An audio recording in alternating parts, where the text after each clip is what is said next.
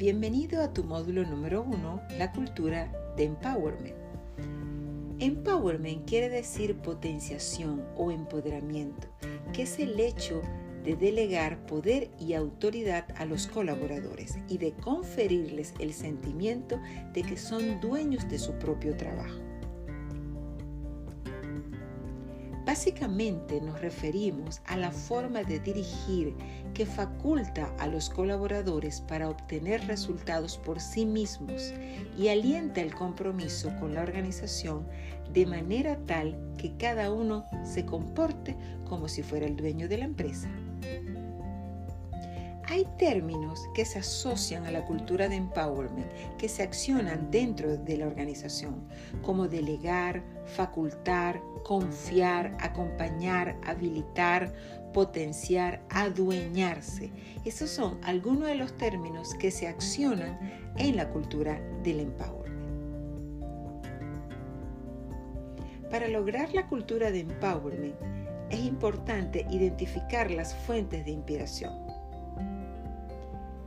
las fuentes de inspiración son factores que proporcionan el empuje para la adopción de la cultura de empoderamiento.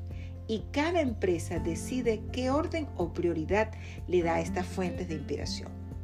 Una organización puede decidir que su fuente de inspiración pueden ser las filosóficas, las económicas, las que pueden ayudar a fortalecer el liderazgo y la influencia, para hacer crecer la organización, para implementar metodologías, para ser ágiles o fortalecer las relaciones con los clientes. Así como hay fuentes de inspiración, también es importante que se decida el alcance. Debido a las fuentes de inspiración, la organización decide a qué nivel operará su empowerment y en qué nivel invertirá más y estos niveles pueden ser en el puesto de trabajo, en la unidad o en toda la organización.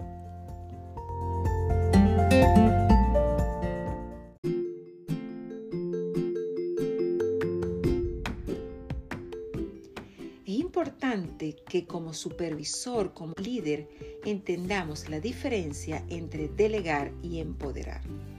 En la delegación, la responsabilidad reside en la persona que delega. Y en el empowerment, la responsabilidad reside en el individuo empoderado o en el grupo. En la delegación hay un monitoreo constante y en el empowerment hay hitos y resultados finales. En la delegación trabaja el orden, en el empowerment desarrolla la confianza. En la delegación entrenas para una tarea. En el empowerment desarrollas para tomar decisiones. En la delegación se vincula la independencia y en el empowerment la orientación es hacia la autonomía.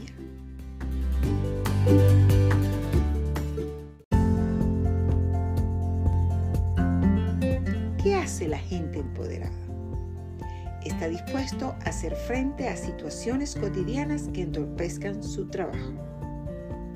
Rescata la experiencia de otros a la hora de aportar soluciones, evitando consultas y demoras innecesarias. Prevé la posible aparición de vicisitudes que dificultan el cumplimiento de los objetivos y prepararse para hacerle frente actúa resolutivamente ante problemas concretos, siendo eficiente y evitando males mayores. Tiene siempre a mano respuestas alternativas ante situaciones problemáticas que podrían presentarse. Altera el pensamiento de otros y se convierte en influyente. Lo importante de la cultura del empowerment es entender que es un movimiento que hace que los individuos se hagan dueños de su trabajo, que puedan tomar decisiones y que conozcan la información. Recuerda, no olvides, el mejor gobierno es aquel que nos enseña a gobernarnos a nosotros mismos. Nos vemos pronto. Chao.